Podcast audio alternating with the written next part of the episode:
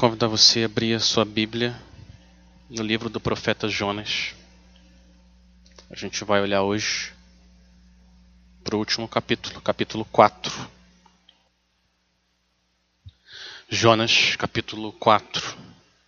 Assim diz a palavra do Senhor.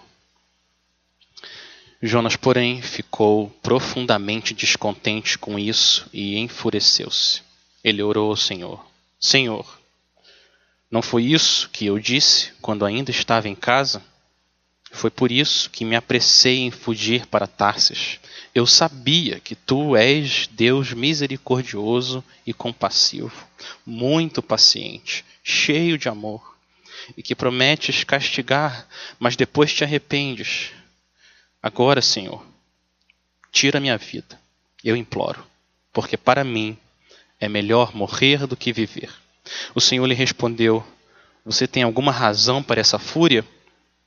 Jonas saiu e sentou-se no lugar a leste da cidade. Ali construiu para si um abrigo, sentou-se à sua sombra e esperou para ver o que aconteceria com a cidade. Então o Senhor Deus fez crescer uma planta sobre Jonas para dar sombra à sua cabeça e livrá-lo do calor, o que deu grande alegria a Jonas. Mas na madrugada do dia seguinte, Deus mandou uma lagarta atacar a planta e ela secou-se. Ao nascer do sol, Deus trouxe um vento oriental muito quente e o sol bateu na cabeça de Jonas ao ponto de ele quase desmaiar. Com isso, ele desejou morrer e disse: Para mim, seria melhor morrer do que viver. Mas Deus disse a Jonas: Você tem alguma razão para estar tão furioso por causa da planta? Respondeu ele: Sim, tenho, e estou furioso ao ponto de querer morrer. Mas o Senhor lhe disse: Você tem pena dessa planta, embora não a tenha podado nem a tenha feito crescer. Ela nasceu numa noite e numa noite morreu. Contudo, Nínive tem mais de 120 mil pessoas que não sabem nem distinguir a mão direita da esquerda, além de muitos rebanhos. Não deveria eu ter pena dessa grande cidade? Vamos orar?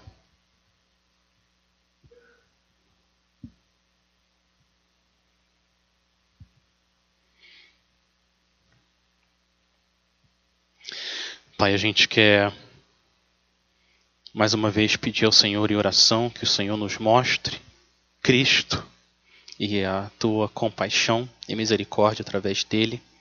A gente quer pedir, Pai, que o Senhor use essa noite a tua palavra para nos tornar mais compassivos e parecidos com o Senhor. A gente quer pedir, Pai, que a nossa igreja seja uma igreja compassiva. E só o Senhor pode fazer isso, Pai. Só o teu espírito é capaz de transformar o nosso coração. Por isso que a gente se dobra diante do Senhor e ora e pede que o Senhor use os próximos minutos com a tua palavra aberta para nos mostrar a tua glória e transformar a nossa vida. Em nome de Jesus. Amém. Todos nós fazemos perguntas. Todos nós. Algumas pessoas gostam de fazer perguntas mais do que outras, mas as perguntas fazem parte da nossa vida, não é verdade? Algumas perguntas sem muitas consequências. A gente pergunta: tudo bem? Que horas são? E algumas questões que têm muitas consequências. Como, por exemplo, será que a gente pode comprar aquela casa? Ou você aceita se casar comigo? A gente gosta de fazer perguntas, as crianças amam perguntar e a gente cresce e continua perguntando. Nós somos perguntadores por natureza. Deus fez a gente assim. E Deus também gosta de fazer perguntas. Deus também faz perguntas. A diferença é que Deus não faz perguntas para aprender alguma coisa que ele não sabe. Porque Deus sabe tudo, Deus sabe todas as coisas desde a eternidade. O Senhor conhece tudo. Ele é onisciente. Quando Deus faz perguntas, Deus não quer aprender de nós. Deus quer ensinar a nós. É isso que Deus está fazendo quando Deus pergunta. Volta para a primeira história da Bíblia, lá no Jardim do Éden. O que, que acontece? Adão peca e Deus faz uma pergunta para Adão. Deus pergunta: Aonde você está, Adão? E o que, que Adão faz? Adão responde, diz que ele se escondeu porque ele ficou com medo e estava nu. Deus faz mais duas perguntas para ele: Adão, quem lhe contou que você estava nu? Você comeu do fruto da árvore que eu lhe proibi? Adão vai e coloca a culpa na Eva. Então Adão vai, então Deus vai até Eva e faz perguntas para Eva. Eva, o que foi que você fez? E Eva põe a culpa na serpente. Você conhece o resto da história. Quando Deus perguntou para Adão e Eva essas coisas, Deus sabia onde Adão estava. Deus sabia o que aconteceu. Mas Deus está usando as perguntas para ajudar Adão e Eva a examinarem o coração deles ensinar a eles o que, que é a vida, o que, que é o pecado, o que, que é salvação, quem Cristo é, como você anda com o Senhor. É isso que Deus estava fazendo com Adão e Eva. Deus estava ensinando a eles como andar com Ele. Jonas 4, a gente ouviu, Deus faz perguntas também a Jonas. Deus não só faz perguntas, o livro termina com uma pergunta. Olha o final do livro. Final do versículo 11 termina com uma pergunta: Não deveria eu ter pena, ter compaixão dessa grande cidade? Deus sabe a resposta. Deus sabe tudo. Mas o que Deus está fazendo, Ele está querendo ensinar uma lição a Jonas e a nós sobre compaixão. Deus quer ensinar uma lição sobre compaixão para nós aqui essa noite. Esse é o propósito do livro de Jonas. Tem muitas coisas na paisagem, do quadro do livro de Jonas. Às vezes a gente pode perder o principal de um quadro perdido na paisagem. E tem muitas coisas na paisagem do livro de Jonas. Tem uma grande tempestade, um grande peixe, uma grande cidade que se converte ao Senhor. Muitas coisas acontecendo na paisagem, no pano de fundo. Mas cuidado para a gente não perder que, que é mais importante nesse quadro do livro de, de, de Jonas? No primeiro plano, tem um grande Deus mostrando a sua grande compaixão e dizendo a cada um de nós: sejam compassivos como eu sou compassivo. Isso que é o livro de Jonas, é isso que Deus está fazendo aqui essa noite. O que eu quero encorajar você, enquanto você ouve a palavra de Deus essa noite, é se perguntar: eu sou uma pessoa compassiva? A compaixão parte da minha vida. Eu quero olhar o texto com vocês e vocês guardando essa pergunta na mente. O que a gente vai fazer é o seguinte: a gente vai dividir o texto na metade. Vamos dividir o texto na metade. A primeira metade se concentra na oração de Jonas a Deus. E a segunda parte se concentra, gira em torno da lição de Deus a Jonas. É isso que está acontecendo aqui, nesse capítulo 4. Então vamos começar com a oração furiosa de Jonas. O capítulo abre falando do estado de espírito de Jonas. Antes de contar o que Jonas orou, o texto nos conta como como Jonas orou. Olha o versículo 1. Jonas, porém, ficou profundamente descontente com isso e enfureceu-se. Você já ficou bravo com Deus? Você, você já ficou com raiva por causa de alguma coisa que Deus fez? Foi até Deus e reclamou? Quem de nós nunca fez isso? É o que é está acontecendo com Jonas. Jonas está vermelho de raiva. Ele está com raiva de Deus. Por quê? A resposta está no versículo anterior. Versículo 10 do capítulo 3. Sobe um versículo. Essa é a razão para a raiva dele. Tendo em vista o que eles fizeram e como abandonaram seus maus, os seus maus caminhos, Deus se arrependeu e não os destruiu como tinha ameaçado. Nínive era inimiga de Israel. O que Jonas queria é que Deus tivesse destruído Nínive. Mas isso não aconteceu e isso deixou Jonas enfurecido. Quando Nínive se arrepende, Deus e Jonas têm reações opostas entre si. Nínive se arrepende e Deus afasta a sua ira. Nínive se arrepende e Jonas queima de ira por causa do que aconteceu. Ao invés de Jonas celebrar a salvação de 120 mil pessoas, ele fica revoltado com o que aconteceu. Ele não gosta do que Deus fez. A gente percebe agora que a obediência de Jonas, lá no capítulo 3, quando Deus mandou ele pela segunda vez para pregar, a gente percebe que essa obediência não foi tão obediente assim. Porque Jonas não queria ter ido lá. Ele não queria ter pregado para Nínive, porque sabia que Deus podia salvar eles. Então, o que Deus, o que Jonas faz agora com esse coração enfurecido é orar. Orar a Deus. Olha o que ele ora. A oração de Jonas, a partir versículo 2. Jonas orou ao Senhor: Senhor, não foi isso que eu disse quando ainda estava em casa? Foi por isso que me apressei em fugir para Tarsis. E agora ele dá razão. Por que, que ele fugiu? Eu sabia que tu és Deus misericordioso e compassivo, muito paciente, cheio de amor, e que prometes castigar, mas depois te arrependes. Jonas não foi para Nínive, ele foi para Tarsis, porque ele não queria que o Espírito de Deus usasse a palavra de Deus para salvar um povo que estava sem Deus. Ele não queria isso. Não era esse o plano de Nínive. Ele sabia, ele conhece Deus. Ele sabia que se os ninivitas se arrependessem, Deus ia perdoar eles. E Deus não ia trazer julgamento e castigar eles. Jonas está certo sobre quem Deus é. Jonas está certo. Foi o próprio Deus que deu essa lista de atributos que Jonas está usando aqui. Vocês lembram quando? Moisés tem o pedido ousado de pedir para Deus mostrar a glória dele. Senhor, me mostra a tua glória. E o que Deus responde é: Moisés, se eu mostrar toda a minha glória, você não vai sobreviver. Porque ninguém sobrevive à minha glória fulminante.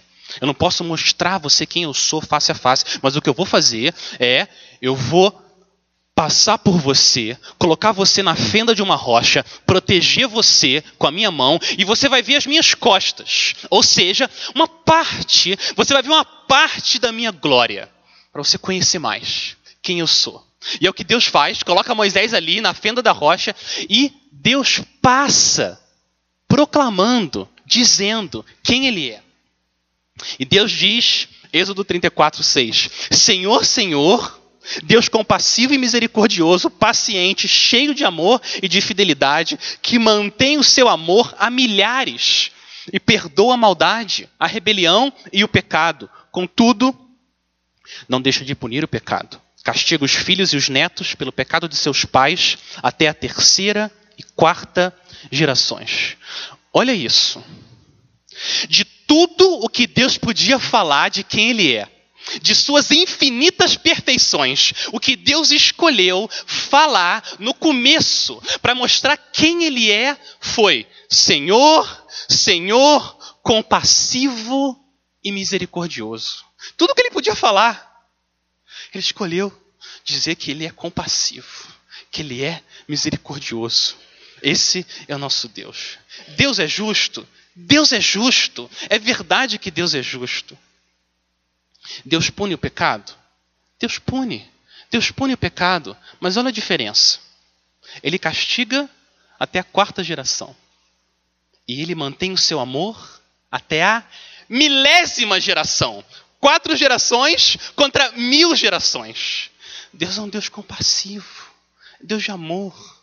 Ao ponto de quando Deus julga, Isaías chama essa obra de uma obra estranha, uma obra alheia, porque Deus ama ser compassivo e misericordioso com os pecadores. Esse é o Deus que se revela na palavra dele. E Jonas conhece a Bíblia. Jonas conhece a Bíblia. Ele sabe que Deus é compassivo. É exatamente por isso que ele não queria pregar Nínive. Porque ele sabia que se eles se desviam do mal, Deus vai se desviar do julgamento. E ele queria Nínive destruída e não perdoada. Isso significa, meus irmãos, que é possível você ter a doutrina certa e o coração errado. É possível você ter uma doutrina correta com o coração distorcido. O pastor John MacArthur está certo. O conhecimento é essencial, mas não é suficiente. Conhecimento é essencial. Sem conhecimento não tem como conhecer o Senhor. Mas ele não é suficiente. O conhecimento de Deus deve transformar você e eu em homens e mulheres de Deus. É para isso que o conhecimento de Deus é dado a nós, para a gente se tornar mais parecido com Deus. Mas Jonas está com raiva.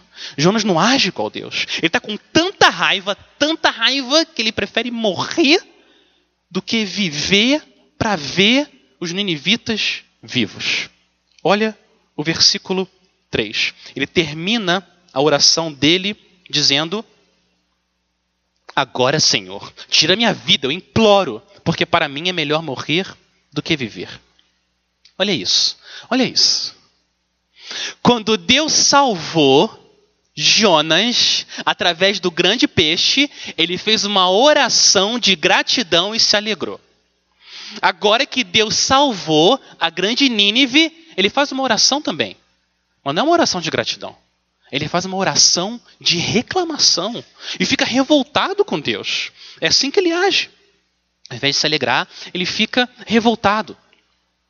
Olha agora a resposta de Deus à oração de Jonas. Deus ama Jonas. Deus ama Jonas. E Deus ama fazer perguntas. E Deus responde com uma pergunta, versículo 4. O Senhor lhe respondeu: você tem alguma razão para essa fúria? Deus quer mudar Jonas. Deus quer fazer ele refletir. Ele quer fazer isso comigo e com você também. Deus está sendo compassivo com Jonas. Jonas está certo essa raiva. Jonas, é justo você agir dessa maneira.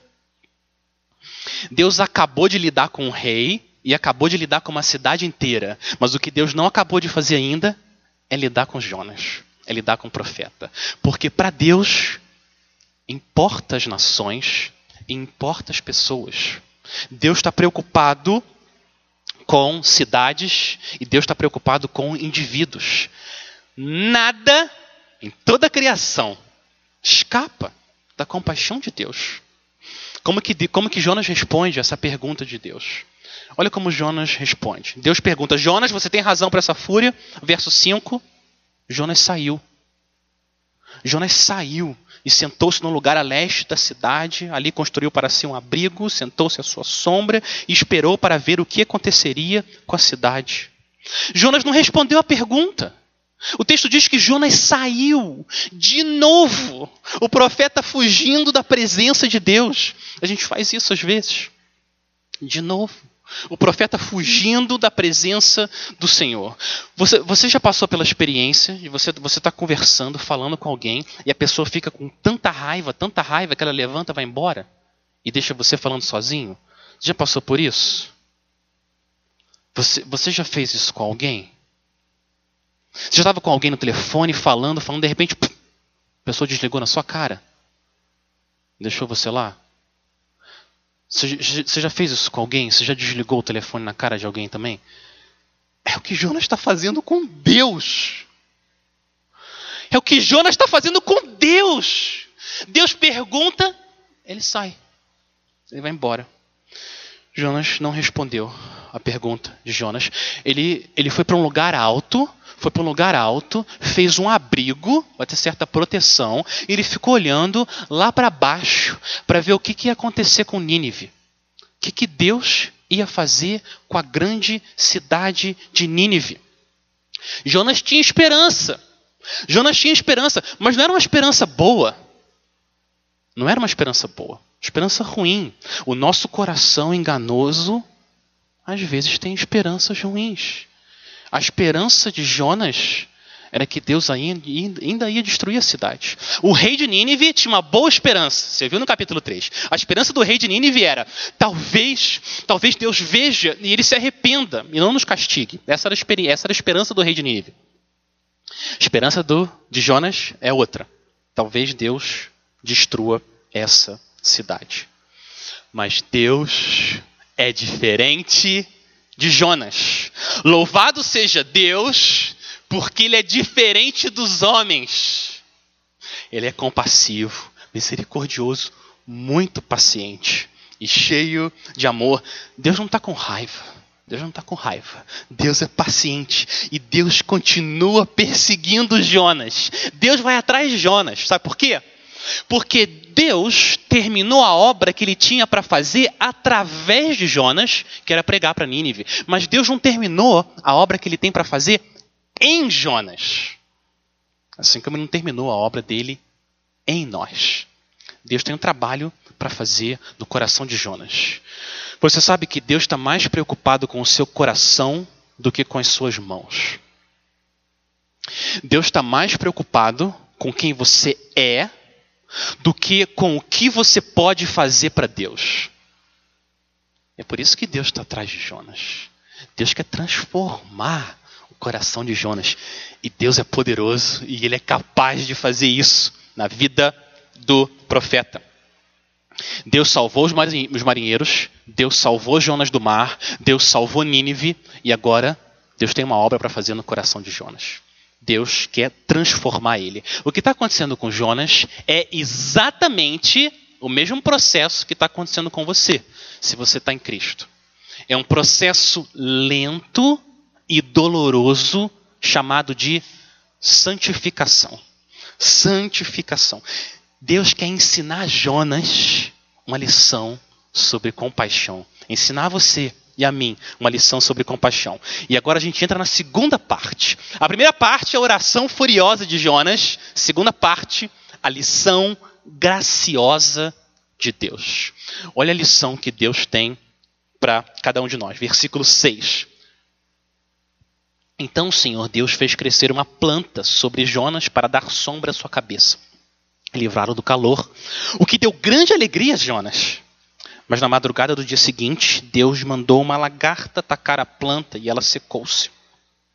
Ao nascer do sol, Deus trouxe um vento oriental muito quente, o sol bateu na cabeça de Jonas ao ponto dele quase desmaiar.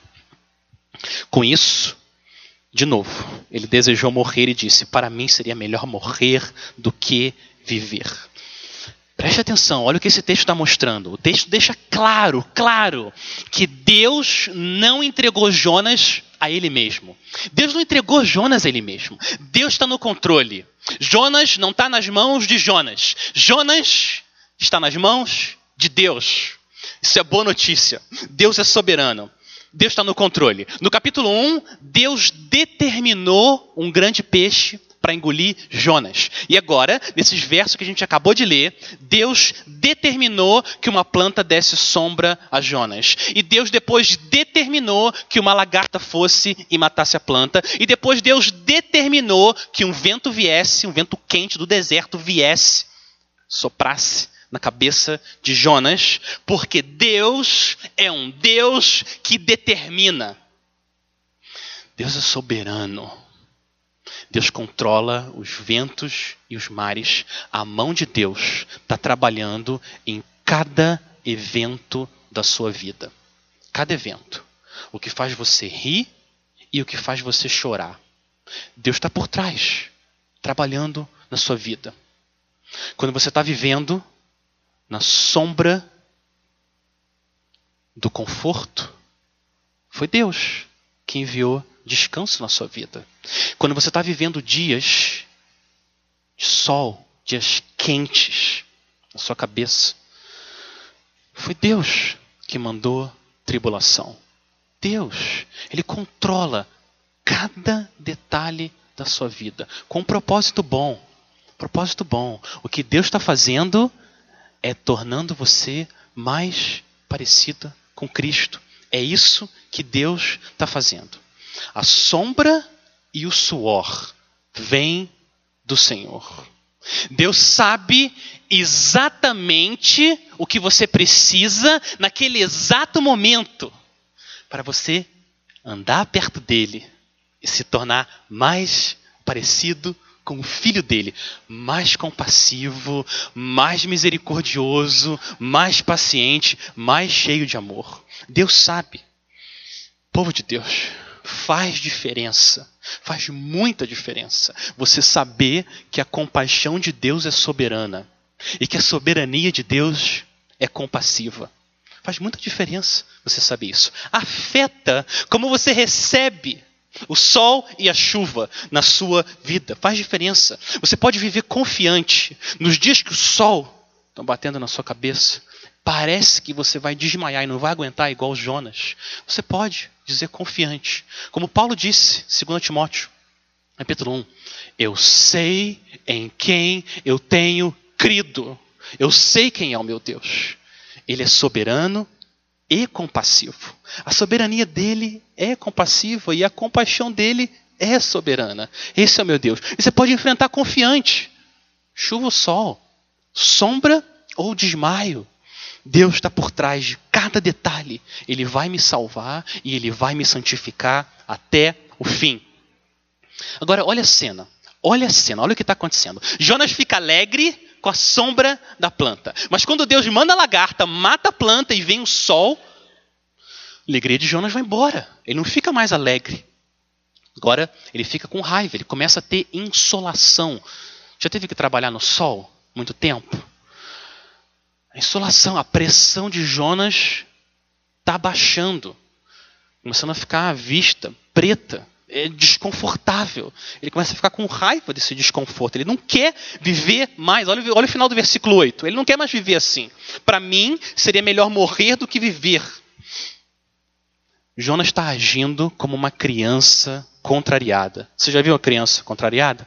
Quando o brinquedo está na mão dela, ela está feliz da vida. Maravilha. Melhor dia da minha vida. Você tira o brinquedo da mão dela, e o mundo acabou. Ela fica contrariada, ela não gosta do que está acontecendo. Jonas está agindo assim. Uma criança contrariada. Ele vai de um extremo a outro em 24 horas. Ele vai da grande alegria para grande raiva. Jonas está sendo controlado pelas circunstâncias. Isso não é bom. Isso não é bom, isso não é um sinal de maturidade na vida do profeta. Os profetas também precisam de santificação, assim como cada um de nós. Mas Deus é compassivo. Deus é compassivo. Deus não é um pai de pavio curto. Talvez alguns de vocês foram criados numa casa assim. Uma coisinha errada, estoura. E você não sabe o que vai acontecer em casa. Esse não é o Deus da Bíblia. Deus é um pai compassivo, misericordioso, paciente. Esse é Deus, ele vai atrás de Jonas. Ele tem ainda algumas perguntas para fazer a Jonas. Jonas interrompeu o diálogo no versículo 5. Agora Deus vai retomar a conversa. Deus vai retomar a conversa com Jonas. Deus ama Jonas.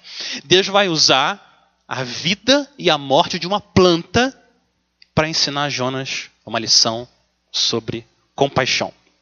Deus faz uma segunda pergunta para Jonas. Versículo 9. Parecido com a primeira. Versículo 9. Mas Deus disse a Jonas: Você tem alguma razão para estar tão furioso por causa da planta? Deus quer que Jonas se examine. Faz sentido, Jonas, uma raiva dessa por causa de uma planta? Agora, olha a resposta desse profeta emburrado. Olha o jeito que ele responde no final do verso 9. Respondeu ele: Sim, tenho, e estou furioso ao ponto de querer morrer. Jonas, isso é jeito de falar. Isso é jeito de falar com Deus. Jonas, do que, que você está fazendo? Não é assim que você fala com Deus? Sim, tenho. Estou com raiva, tanta raiva que eu quero morrer. Jonas, não fala com Deus assim. Ele é Deus. Jonas está sendo um filho mal criado, com um pai que é bom. Mas Jonas, mas desculpa, mas Deus, Deus sempre tem a última palavra. Deus sempre tem a última palavra. E Deus quer fazer ainda mais uma pergunta para Jonas. Deus ama Jonas. Ele não quer ver Jonas assim. Deus tem mais uma pergunta. O livro termina com essa pergunta. Deixa eu ler de novo. Vamos ler de novo. Versículo 10 e o 11. Mas o Senhor lhe disse: Você tem pena dessa planta, embora não a tenha podado, nem a tenha feito crescer. Ela nasceu numa noite e numa noite morreu. Contudo, Nínive tem mais de 120 mil pessoas que não sabem nem distinguir a mão direita da esquerda, além de muitos rebanhos. Não deveria eu ter pena, compaixão dessa grande cidade? Jonas se alegra quando a graça vai para ele, mas quando a graça vai para os outros, ele se revolta. Às vezes acontece isso com a gente. Jonas fica feliz quando o peixe salva ele do mar, mas ele fica com raiva quando Deus salva 120 mil pessoas da destruição. Ele fica revoltado. Jonas se importa com uma simples planta, mas ele não se importa com 120 mil pessoas que foram criadas à imagem e semelhança de Deus. Às vezes a gente perde o foco, se importa com coisas que não são tão importantes assim. E deixa de se importar com coisas que para Deus são muito importantes, como por exemplo, as pessoas. O que Deus está fazendo é mostrando para Jonas o absurdo do sentimento e do comportamento dele diante do que aconteceu. E para mostrar a dureza do coração de Jonas, olha o que Deus faz. Deus inclui até os animais. Olha, olha o que Deus fala no versículo 11. Contudo, Nínive tem mais de 120 mil pessoas que não sabem distinguir nem a mão direita da esquerda, além de muitos rebanhos. Olha a ironia: Deus inclui até os rebanhos. Jonas, você está preocupado com uma planta? Até os rebanhos são mais importantes que a planta, Jonas. Quanto mais as pessoas. As pessoas são muito importantes para mim, eu criei ela. Criei elas, a minha imagem e semelhança, Jonas. Jonas, a sua ira não reflete o meu coração. Você foi criado para refletir quem eu sou e o jeito que você está vivendo e agindo não está refletindo quem eu sou. Sua ira não reflete a minha compaixão. Vou fazer um comentário rápido. Vocês que conhecem esse texto, muita gente lê essa passagem e acha que 120 mil pessoas que não distinguem a de esquerda da direita, muita gente acha que Deus está falando das crianças. Eu acho que isso é muito improvável. Provavelmente Deus não está falando das crianças. O que Deus está fazendo aqui, Ele está usando uma imagem para mostrar a imaturidade do povo de Nínive. O que Deus está falando é o seguinte: Nínive, Nínive não consegue distinguir nem as questões mais básicas, como a direita da esquerda, quando a gente fala de coisas espirituais. Eles não conseguem nem o mais básico eles conseguem distinguir. Eles estão perdidos.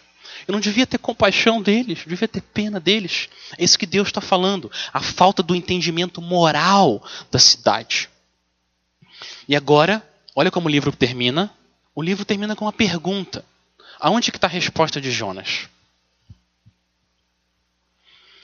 A resposta de Jonas não está no, no livro. Por quê?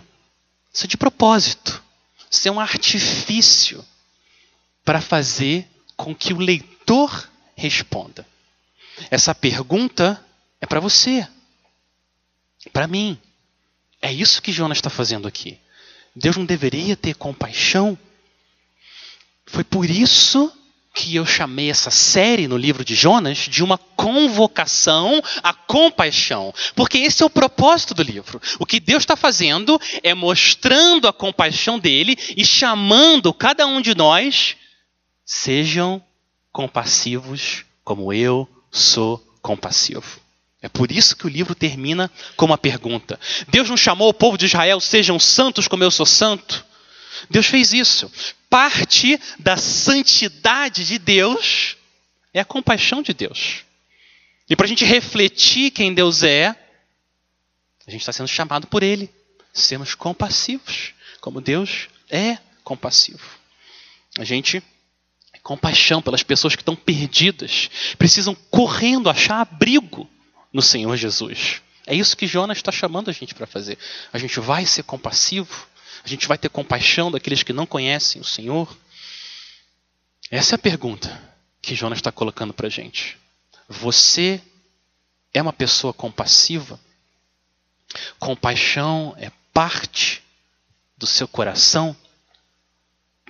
Deixa eu fazer um teste. Vamos fazer um teste. Às vezes não é fácil passar por testes, mas eles são importantes, eles nos ajudam. Pensa numa pessoa que machucou você. Uma pessoa que causou um grande mal à sua vida. Quando você pensa nessa pessoa, examina o seu coração. Quando você pensa nela, o que, que você realmente quer? O seu desejo é que ela se arrependa e Deus perdoe ela? Ou o seu desejo é que ela continue do jeito que ela está e Deus destrua ela? Qual que é o seu desejo em relação a essa pessoa que te machucou? Que você mais quer é que ela mude, que ela se arrependa, que ela viva para Cristo e que Deus salve ela para ela viver toda a eternidade com o Senhor? Ou você percebe no seu coração essa raiva e o que você realmente queria é que Deus enviasse ela para sempre para o inferno? O seu coração é mais parecido com o coração de Jonas ou mais parecido com o coração de Deus? É isso que o livro está chamando a gente para fazer. Infelizmente, nós somos capazes, os cristãos também. Jonas é crente, Jonas é crente, mas nós somos capazes de agir como Jonas. A gente se preocupa mais com plantas ou coisas que não têm tanta importância para Deus.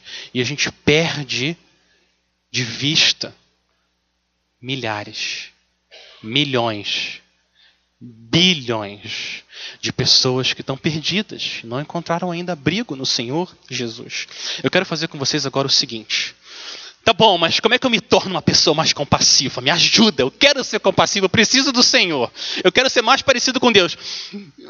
Como que eu me torno uma pessoa mais compassiva? Eu quero colocar duas doutrinas bíblicas, duas doutrinas bíblicas para você meditar e aplicar ao seu coração e que eu entendo que vão ajudar cada um de nós a gente se tornar menos parecido com Jonas e mais parecidos com Deus. A primeira doutrina bíblica que eu quero colocar para você considerar é a doutrina do pecado. Mais especificamente, a doutrina da corrupção total. O que essa doutrina diz, através da Bíblia, não é que nós somos o pior possível. Não, não é isso que a doutrina da corrupção total diz. Nenhum cristão defendeu essa ideia. O que a doutrina da corrupção total diz é que depois que o pecado entrou no mundo, tudo em nós foi afetado pelo pecado. Nossa razão, nossos sentimentos, nossa vontade, tudo a gente foi completamente, nesse sentido, afetado pelo pecado. A Bíblia diz, em Efésios 2:1, que nós nascemos mortos espiritualmente. A Bíblia diz em Romanos 8:8 que nós somos escravos do pecado e em 2 Coríntios 4 que nós estamos cegos, todos nós, a gente nasce assim, cego para a beleza da majestade de Cristo. Esse é o nosso estado natural. Na carne, na carne, todos nós, sem exceção, nós somos incapazes de ir até Cristo. Nínive, Jonas, eu e você. Olha o que Romanos 8, 7 e 8 diz. Romanos 8. Versículo 7 diz: Porque a inclinação da carne é inimizade contra Deus, pois não está sujeita à lei de Deus, nem mesmo pode estar. Portanto, os que estão na carne não podem agradar a Deus. É isso que é isso que a Bíblia diz. Naturalmente, nós na carne, a gente não tem como agradar a Deus. O que isso me lembra? O que isso me lembra é que se Deus não tivesse compaixão de mim, eu nunca ia me arrepender. Eu nunca ia crer em Cristo. Eu nunca ia avançar um milímetro em santidade. Se Deus não tivesse compaixão de mim, eu nasci morto espiritualmente, incapaz de crer em Cristo, incapaz de me santificar, de santificar incapaz de me salvar. No quesito, no quesito necessidade de compaixão, todos nós estamos juntos, no mesmo lugar. O terrorista islâmico, o político corrupto, que te dá raiva quando você ouve as notícias, o traficante, assassino, o abusador de crianças. Eu e você, todos nós, a gente precisa de compaixão. Nínive, Jonas, o mundo inteiro.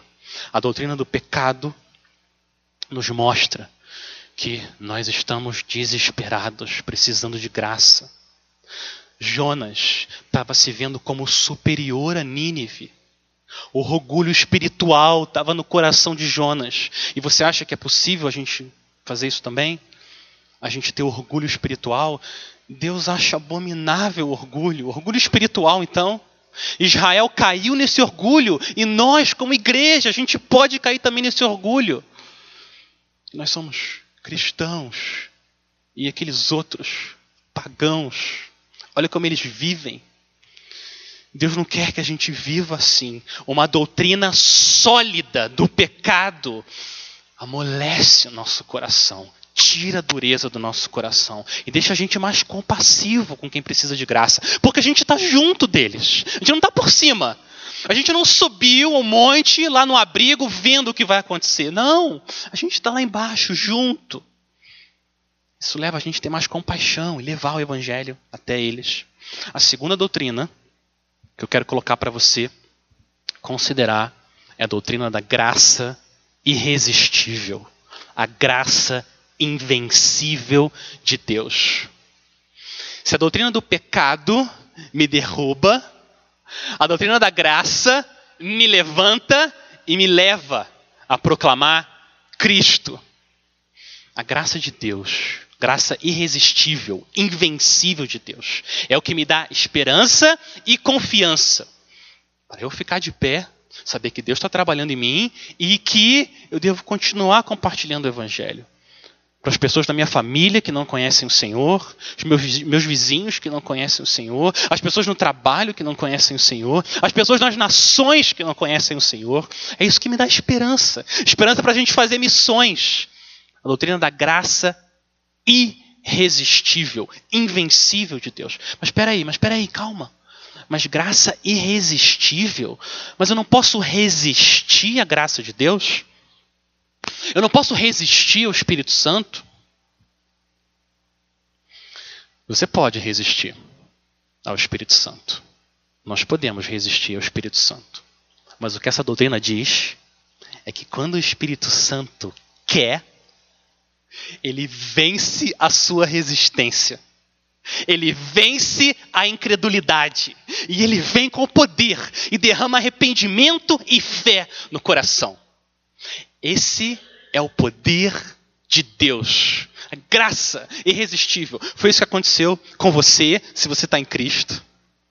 A graça de Deus é invencível. Nada pode parar Deus de salvar. Foi isso que ele fez em Nínive e é isso que ele pode fazer na sua vida e na minha. Deus não força a vontade do homem. Não é isso que Deus faz. Deus faz algo mais poderoso. Que a graça irresistível mostra que Deus não força a vontade. Deus transforma a vontade. Ele muda a vontade do pecador para que ele não queira mais fugir de Deus e resistir, mas que ele queira ir até Deus, ajoelhado, se arrastando até a cruz, agarrar a cruz do Senhor e ali ser perdoado. Você meditar na corrupção total e na graça irresistível é o que vai nos dar compaixão, esperança para pregar Cristo e Ele crucificado. A graça de Deus profunda e abrangente. Ela remove qualquer mancha de pecado. Eu não sei há quanto tempo a mancha do seu pecado está no seu coração. Eu não sei o tamanho dessa mancha. Mas eu vou dizer uma coisa: a graça de Deus é mais poderosa. Ela pode ir mais fundo. E ela lava, limpa qualquer pecador. Deixa ele mais alvo do que a neve. A graça de Deus é profunda e a graça de Deus é abrangente. Não tem limite. Cor da sua pele, sua idade, onde você nasceu. A graça de Deus é abrangente. Compaixão de Deus atinge povo de cada raça, tribo, língua e nação. Você meditar na graça irresistível de Deus deixa você mais compassivo, faz você ir até esse mundo, levar a compaixão do Senhor. Agora eu quero terminar fazendo uma pergunta para vocês também. Deus ama perguntas, eu também gosto de perguntas. Uma pergunta: Como é que o livro de Jonas chegou até a gente? Como é que eu sei o que Jonas orou dentro da barriga de um peixe? Como é que eu sei essa conversa que Jonas teve com Deus? Só tem uma possibilidade. Jonas contou. Jonas contou e Jonas quis registrar. Porque Jonas se humilhou diante de Deus e ele quer ensinar a gente com as fraquezas e os fracassos dele para a gente se tornar mais compassivo. Isso dá esperança para a gente. Há esperança para pecadores que se arrependem e creem no Senhor. Se isso, se isso é o, o seu caso aqui essa noite, se você está andando longe do Senhor, vivendo em pecado, há esperança. Aqueles que se arrependem e correm até Cristo, Deus é compassivo. A compaixão dele é profunda e abrangente. Ele é capaz de salvar todos aqueles que vão até ele, porque ele é um Deus de grande compaixão. Qual é o tamanho da compaixão de Deus? Qual é o limite da compaixão desse grande Deus? A única forma que eu conheço de medir a compaixão de Deus é com braços divinos. Nenhum braço humano pode medir a compaixão de Deus. Para você medir a compaixão de Deus, você tem que ver os braços de Cristo abertos, pregados numa cruz. Esse é o tamanho da compaixão de Deus. Esse é o ponto que Deus foi para nos amar, pecadores, como Nínive, para mostrar a compaixão dele, para nos salvar e nos santificar. O tamanho do amor de Deus é medido pela cruz do Rei Jesus. A pergunta para nós é: eu vou ser compassivo e eu vou levar Cristo às pessoas que estão perdidas? Eu vou ser compassivo eu vou me importar com as pessoas e eu vou levar a mensagem da cruz para que elas possam ser perdoadas pelo Senhor? Vamos orar? Vamos fechar nossos olhos e orar. Pai, só o teu Espírito Todo-Poderoso pode tornar a gente mais parecido com o Senhor. A gente quer pedir perdão, Pai. A gente quer pedir perdão pedir que o Senhor tenha misericórdia de nós por causa da nossa falta de compaixão. Tenha misericórdia, Pai. E a gente pede que o Senhor nos torne mais parecidos com Cristo, o nosso Salvador perfeitamente compassivo, que se entregou por nós, se entregou por causa dos nossos pecados, nossa raiva, nossa falta de amor, para que a gente pudesse ser transformado através do teu Espírito, Pai. A gente quer pedir que a nossa igreja seja conhecida como lugar de compaixão. E a gente quer pedir, Pai, que o Senhor envie o teu Espírito aos corações que ainda não conhecem a tua compaixão mostrada na cruz do Senhor Jesus. Que a gente possa ser um povo que se alegra e proclama a mensagem da cruz, até que a gente troque a nossa cruz que a gente carrega pela coroa que o Senhor prometeu. A gente quer pedir isso no nome do nosso compassivo e misericordioso Salvador, Senhor e Rei Jesus.